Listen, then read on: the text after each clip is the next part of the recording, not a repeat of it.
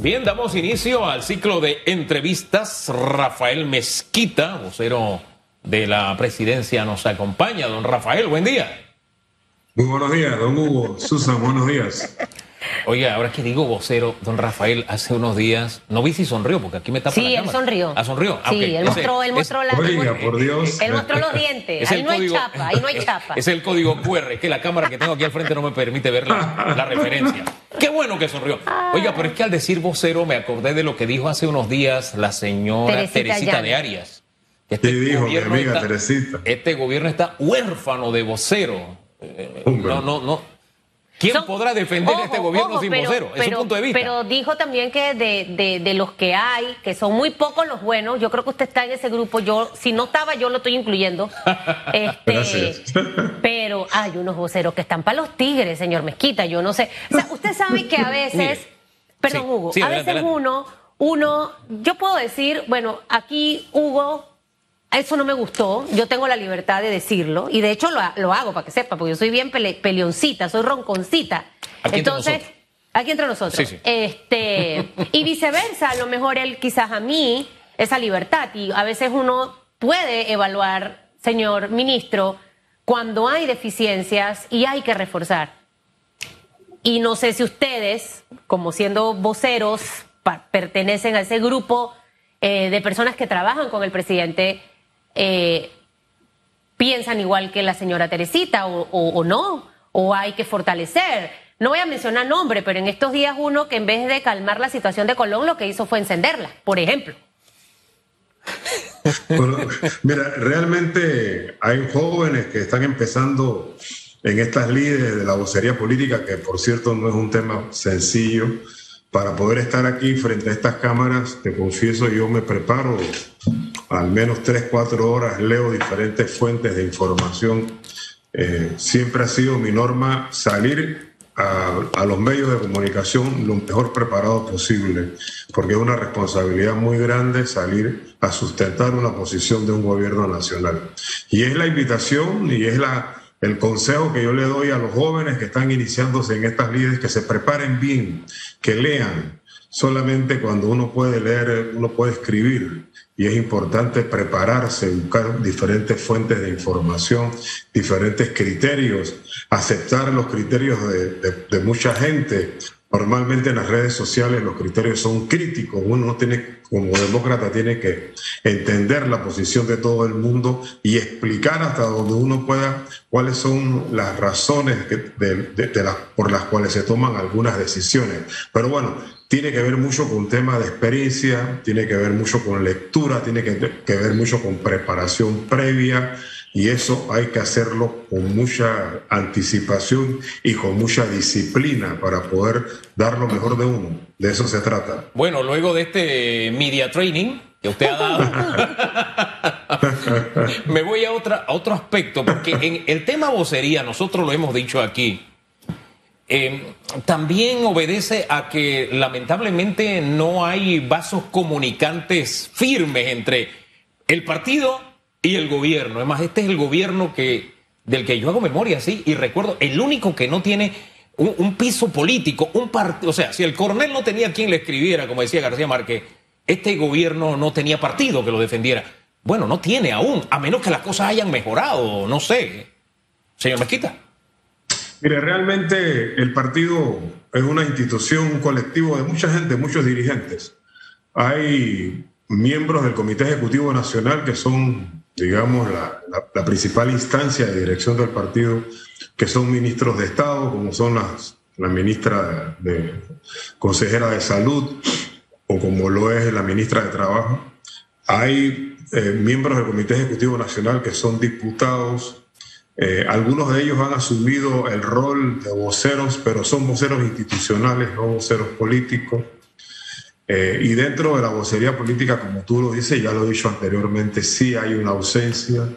Yo esperaría y confío en que el próximo mayo del próximo año, en mayo del próximo año, cuando se renueva la dirección política del partido del PRD, este, los que sean electos asuman como principal función la defensa permanente de las actividades de gobierno como lo fue durante el periodo de Pérez Valladares y como lo fue durante el periodo de Martín Torrijos. Como tú lo dices, es fundamental que la principal dirigencia del partido permanentemente está en los medios de comunicación explicando y defendiendo las principales decisiones del gobierno nacional. Hombre, que el gobierno es un ejercicio político y si no tiene defensores políticos, bueno, pierde la guerra política y la política es el arte de hacer posible lo imposible, de, de hacerse del poder, pero, oiga, no es el asunto de hacerse del poder, es poder mantenerse en él darle Y es el arte de la comunicación y de la buena eh, comunicación. exacto, pero, pero fíjese que ahora que usted habla de, la, de renovar las autoridades del partido, este, el voto es secreto, pero ¿por cuál corriente se inclina usted? Porque veo que algunos de los que ya están en el ruido y que dicen, yo quiero ser presidente, yo quiero ser tal cosa, han sido la oposición del PRD en gobierno. O sea, el, PRD ha tenido más oposición dentro de su partido que de los propios partidos de oposición. Y algunas de esas figuras, que incluso confiesan sus amistades e intimidades con otros partidos, están corriendo por puestos de elección. ¿Usted cree que si esas personas ganan, de verdad van a defender a este gobierno o van a defender al otro partido que uno sabe que tienen un cordón umbilical ahí? Mire, atendiéndolo en forma muy genérica y sin nombrar personas, este, no tenemos un serio problema en las leyes electorales vinculadas al tema de los partidos políticos. Y te lo digo con toda sinceridad. Este, expulsar, eh, reprimir, condenar a, un, a, un, a una persona dentro de un partido político es una misión casi imposible en Panamá. Te lo digo porque en algún momento de mi vida participé dentro de, una comisión de ética del PRD y qué difícil se hace de acuerdo a la legislación actual asignarle este, responsabilidades o condenar la conducta política impropia o en contra de la posición del partido de algunos dirigentes. Y eso no es un problema de ahora, es un problema que viene desde hace mucho tiempo. Este, las elecciones primarias, Hugo, que se aplauden y que se respetan y que, y que fueron impulsadas incluso por el PRD, también tienen un serio problema. como toda acción política tiene un pro y un contra, las elecciones primarias le dan la oportunidad a cualquier persona con algún nivel de recursos a candidatizarse por cualquier partido que tenga opción de poder nunca han tenido ningún compromiso con ese, con ese partido, reclutan a una cantidad de gente, suman gente, ganan las elecciones primarias, se convierten en diputados, alcaldes o representantes, pero no tienen ningún compromiso con el partido, ni con su historia, ni, ni con su ideología. Entonces, hay un problema estructural en la legislación electoral nuestra, eso no es una materia que se resuelve fácilmente. La democracia que tiene el PRD a través de las elecciones primarias también tiene sus aspectos negativos, como el que dije, y, y eso trae como consecuencia que hay algunos dirigentes políticos, uno los ve hablar este, en los medios de comunicación y parecieran que fueran dirigentes políticos de partidos de oposición. Y desafortunadamente los partidos no pueden hacer nada porque las leyes son muy estrictas para poder imponer sanciones a estas personas. Y ese es un gran problema que tenemos en la democracia partidaria panameña. Yo le pregunto así directo, Pau, y usted me va a responder directo, señor Mezquita. ¿Ustedes reconocen que sí han tenido ese problema serio de poca em, defensa constructiva por parte de miembros del propio partido y que quizás hay una leve división que creo que se ha empezado a trabajar para que esto cambie? Esa es la primera. Y la segunda, usted hablaba de una buena comunicación dentro de, de todo el engranaje gubernamental y que definitivamente esto nace también de la cúpula del partido que está en el poder. ¿Ustedes sienten que han tenido alguna falla, deficiencia en el tema de comunicar las cosas? Esas dos cositas. Yo diría que desde el punto de vista institucional eh, no se nota tanta la diferencia. Cuando digo institucional, pues los ministros de Estado normalmente son personas con experiencia que saben comunicar. La mayoría de los ministros son personas que tienen mucha experiencia y comunican bien los temas de su agenda propia. Pero cuando ya hablamos de una agenda política que implica una agenda nacional de diferentes temas, que son las cosas que a nosotros nos toca hacer en, algunos momentos, ya a eso que le correspondería a la dirigencia política, ahí yo siempre lo he dicho y no es la primera vez que lo digo, ahí tenemos déficit. Y ahí tenemos déficit porque la mayoría de los dirigentes políticos eh, eh, del, del, partido, del PRD, muchos de ellos están dentro de las instituciones y se refieren a los temas de su institución. Y los que no están dentro de instituciones no han asumido el rol de salir a defender permanentemente al, al gobierno, como lo hizo Michel Doen, por ejemplo, o Sánchez Cárdenas en la época de, de, Pérez Valladares, o como lo hizo Balbina o Héctor Alemán en la época de Martín Torrijos. Eso no se ha visto.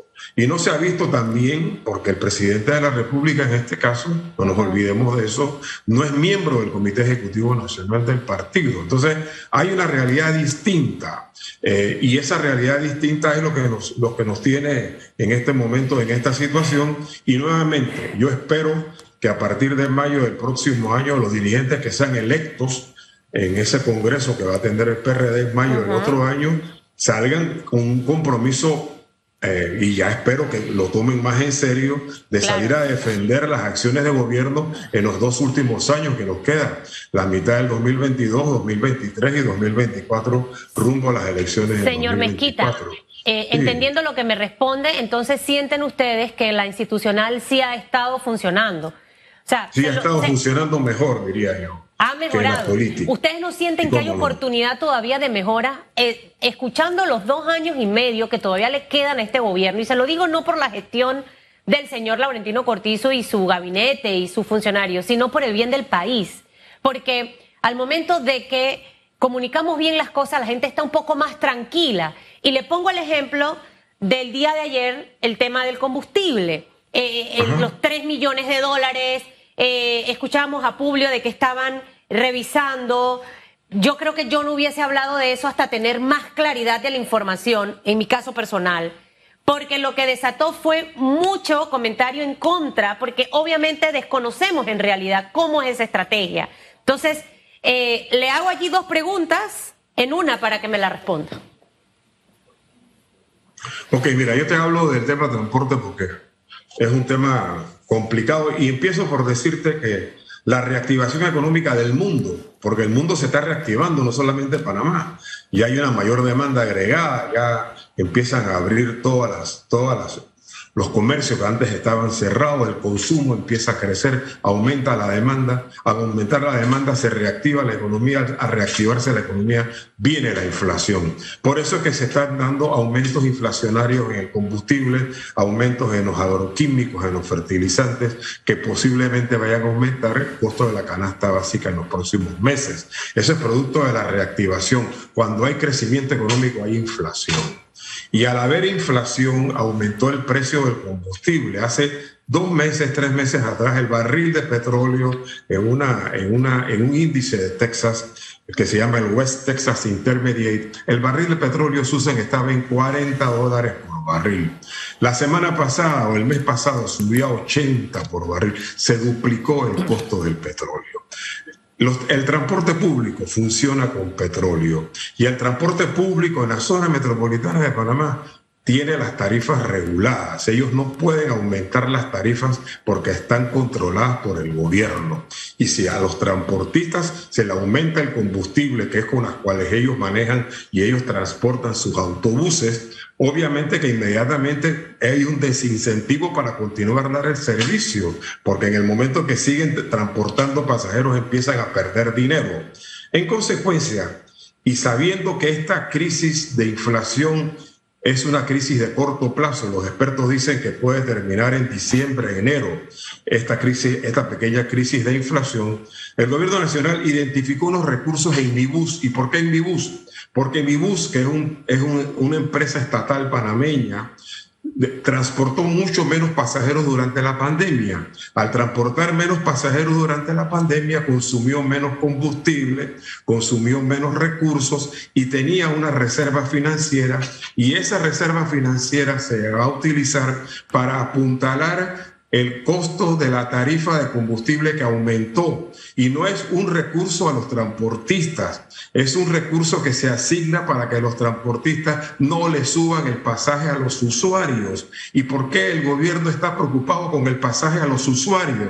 Porque los usuarios en estos momentos, que es la clase popular del país, está sufriendo por altas tasas de desempleo, tiene bajos ingresos, está pasándola mal, vive exclusivamente de un vale digital de 125 dólares y si, por mes. Y si tú le aumentas el pasaje a esta gente que vive en Chorrera o que vive en cualquier parte de la ciudad de Panamá, esa gente se la va a pasar mal. En consecuencia, es una medida temporal mientras pasa la inflación para evitar que ese ciudadano de a pie, que ese ciudadano que no anda en carro, que anda en bus, tenga que pagar más por el transporte.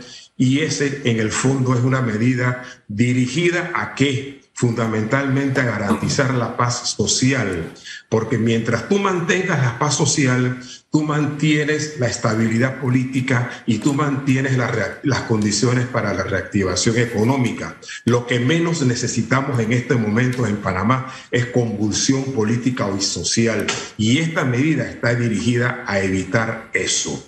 Y es una medida temporal que se ha tomado para consolidar o para reforzar que no aumente las tarifas de transporte público a la gente que menos tiene. Mire, quiero. A los usuarios del transporte colectivo de Panamá. Quiero unirle la respuesta a lo que hablábamos hace un rato, porque no sé, pero a mí me encanta hablar de política. Este, Venga. Aquí al calor de una tacita de café, yo no sé si usted, si usted tiene alguna. ¿Cómo no? Yo creo que la comunicación institucional del gobierno es bastante buena. Es bastante buena. La, comunicación política, ese es el talón de Aquiles. Sí, señor. Eh, de manera tal que yo no sé, esperar hasta mayo, yo no sé si le dará tiempo al gobierno para capitalizar aciertos que ha tenido, porque en la política tú tienes que capitalizar los aciertos porque tu desacierto de eso se encarga la oposición. Así funciona la política. Entonces yo no sé si se estará tiempo para eso, de trasladar esa ese, digamos, yo no sé si está en cuadro de honor, pero está bastante cerca el tema de comunicación institucional. Y si el tiempo les puede ayudar a subir, a subir la cuesta, porque viene ahora todo el desgaste. Hay cosas, insisto, que el gobierno ha hecho bien, que no ha sabido capitalizarlas políticamente. Y eso, no sé, creo que a la postre, a la postre se paga. Este tema. Yo no sé, pero a mí como conductor de un auto, como persona que, se que madruga todos los días y que tiene que hacer un presupuesto para ver cómo le alcanza para la gasolina. Y que también es un insumo para que yo me gane la vida todos los días, así como miles de panameños. Yo no sé, yo me quedo como con cierta incomodidad, porque siento que se ha buscado una solución para un sector que muchas veces se le ha buscado una solución, que, que requieren una solución, evidentemente, los transportistas, pero uno se pregunta, ¿y por qué para el resto de la gente no? Este, si el resto de la gente también está pasando el chagres en bicicleta con el tema gasolina. Afecta a los que transportan también eh, la, comida diario, en fin, hasta los que llevan, qué sé yo, los repartidores de plataforma, a todo el mundo. ¿Por qué solamente a ellos y para los demás también es un insumo importante de trabajo? Por supuesto, Hugo, la manta se estira hasta donde pueda arropar. Yo te puedo decir que en el oeste, donde estoy ahora mismo en la chorrera, se, se, trasladan hacia Panamá de dos a tres veces más personas en transporte público que en carros particulares. Un autobús puede llevar 40, 50 personas a la vez versus un auto que lleva 3, 4. Cuando tú estás este, dándole un apoyo al, al, transporte público, estás dándole el apoyo a una gran cantidad de gente con esos recursos que ya te dije son sectores populares. Por supuesto, que el combustible afecta también el transporte de carga. El combustible afecta la tarifa de energía eléctrica. El combustible afecta la energía eléctrica que afecta el metro. Pero bueno, la manta se da hasta donde se puede, hasta y sobre todo, vamos a hablarlo así, a lo, y, el, y ojo, este apoyo no es a los transportistas, Hugo, este apoyo es al usuario. El usuario es el que no va a verse afectado en el pago de su tarifa por utilizar un transporte público colectivo. Y de nuevo, insisto, es una, tarifa, es una tarifa que se va a mantener subsidiada, si se quiere, o congelada, si se quiere, hasta finales del mes de diciembre. Es un apoyo temporal. Estoy seguro que que habrán otras medidas que se tendrán que ver, que buscar. Ya se está hablando en el tema de los agroquímicos, el tema de los fertilizantes, para el sector agropecuario que está afectando también a los productores agropecuarios, porque es que la inflación, de nuevo repito, que se está dando en el mundo está afectando a la mayor, a la mayor parte de los sectores económicos. Claro. No solamente al transporte, está, está afectando a la producción agropecuaria, está afectando a muchos sectores de la economía y eso es una inflación que nos viene de afuera y que tenemos que ir sorteando con los pocos recursos que tenemos. No hay recursos para todos y ese, es, una, ese es uno de los problemas que tenemos y uno tiene que maximizar y priorizar a dónde enfocas los pocos recursos. Dime, Susan, no soy ministro, acuérdate que no soy ministro. Asesor, vocero. Yo le digo, y, y, le digo de verdad que yo no me siento clara con el tema todavía. Okay. Eh, y me gustaría tratar, porque ya se nos acabó el tiempo, de ver de qué manera, porque entiendo lo que está ocurriendo a nivel mundial, 100%, pero nosotros debemos trabajar en medidas a mediano y a largo plazo, porque lo que ocurre, eh, señor Mezquita, es que todo esto se da con las protestas de los transportistas que ya estaban anunciando que se iban a dar los cierres mientras el presidente estaba en su gira en otro país. Pero ¿por qué en este momento, quizás ahorita vamos a calmar el tema del transporte, pero no sabemos qué va a ocurrir en el primer trimestre del 2022? Otros sectores que también van a salir a protestar, eh, señor Mezquita, precisamente por este tema. Entonces, de hecho, ayer lo decía el presidente de la Cámara de Comercio y coincido mucho con él, hay que ver las medidas a largo plazo. Entonces, me gustaría que usted tomase eh, quizás un minuto para hacerlo bien concreto, porque estamos pasados de tiempo, de que la gente como yo pueda entender estos tres millones, no es subsidio, si es subsidio, va en este momento solamente va a beneficiar a los usuarios del transporte público. Estoy inventando, pero ya el gobierno tiene el interés de formar una mesa y ver qué vamos a tener más adelante con este tema para que otros sectores no tengan que salir a protestar y nuevamente tengamos que buscar medidas como de una forma reactiva.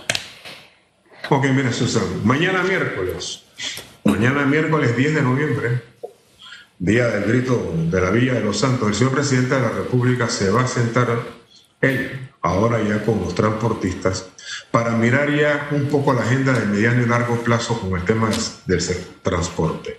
A mí me tocó conversar con un compañero que maneja muy bien estos temas el día de ayer. Y por ejemplo, en el mediano plazo ya viene todo el tema, por ejemplo, en el, en el oeste, viene todo el tema de la línea 3 del metro.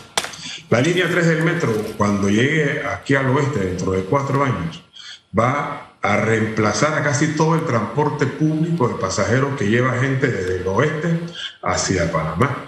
Y toda esa gente va a cambiarse al metro. Y todo eso va a significar que el sistema de transporte público, un metro, va a tener que hacer un, un joint venture, una alianza con los transportistas que van por arriba, para que los transportistas que van por arriba, esos que manejan buses, cambien sus buses, se modernicen y se conviertan en alimentadores de la línea del metro en las diferentes estaciones. En estos momentos el Metro de Panamá está trabajando junto con los transportistas del oeste para reconvertir todo el transporte del oeste en alimentadores y posiblemente en socios de los negocios que se puedan establecer en estas estaciones las más importantes, porque tú bien sabes que estas estaciones llegan 40 mil, 50 mil personas, ahí tú puedes poner pequeños centros comerciales, ahí puedes construir viviendas, ahí puedes hacer una serie de actividades económicas. Y se está invitando a los transportistas para que no solamente sean alimentadores del metro, sino que también participen de las actividades comerciales en las principales estaciones.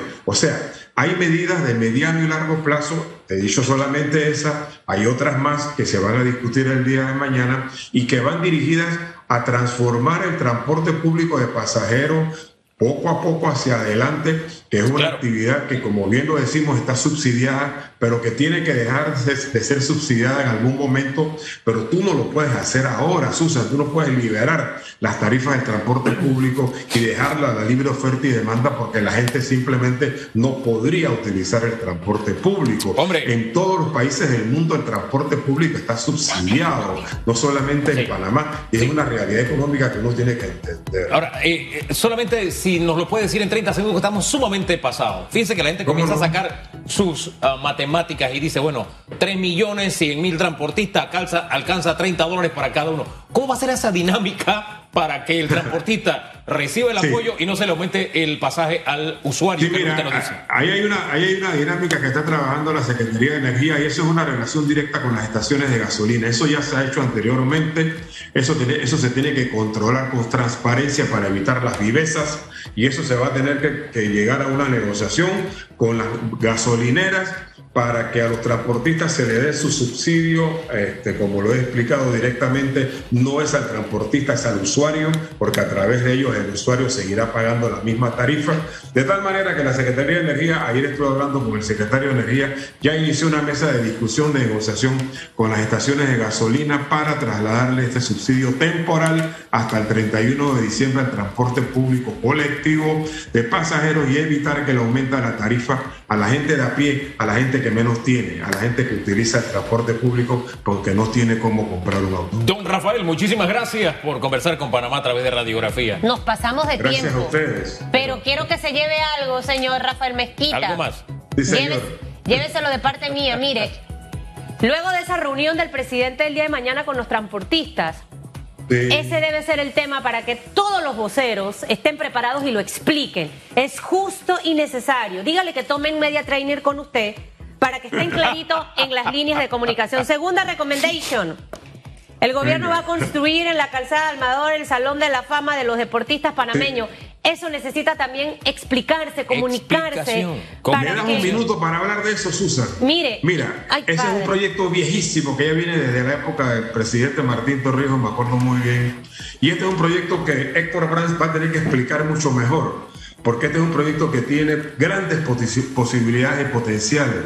Tú puedes hacer ahí un restaurante bar, tú puedes hacer salas de, la, fama de diferentes deportistas. Uf, se puede hacer muchas cosas. Tú puedes tener un proyecto autosostenible que venda productos vinculados al deporte. Tú puedes hacer un museo del deporte vinculado al tema del Gary. En esa área hay posibilidades de dar a conocer al mundo la cantidad de buenos deportistas que ha tenido este país en boxeo, en béisbol, en fútbol, en atletismo. Entonces, hay que esperar que este hombre explique ¿Por qué de esos 14 millones qué va a llevar este museo? Así es. ¿Cuáles son las prioridades que tiene este museo? Pero no, ayer dijo una cantidad, inmediatamente le cayeron encima. Él tiene que salir a explicar ahora cuáles son, hacer un buen banner, hacer un buen anteproyecto para que le explique al país cuáles son los beneficios que tiene un proyecto. Ve, señor este. Mezquita. Panamá tiene muchos beneficios. Hay muchas oportunidades de, de mejora en tema de comunicación. Yo no voy a hablar nada hasta que yo tenga la información, porque me voy a recibir palo por gusto.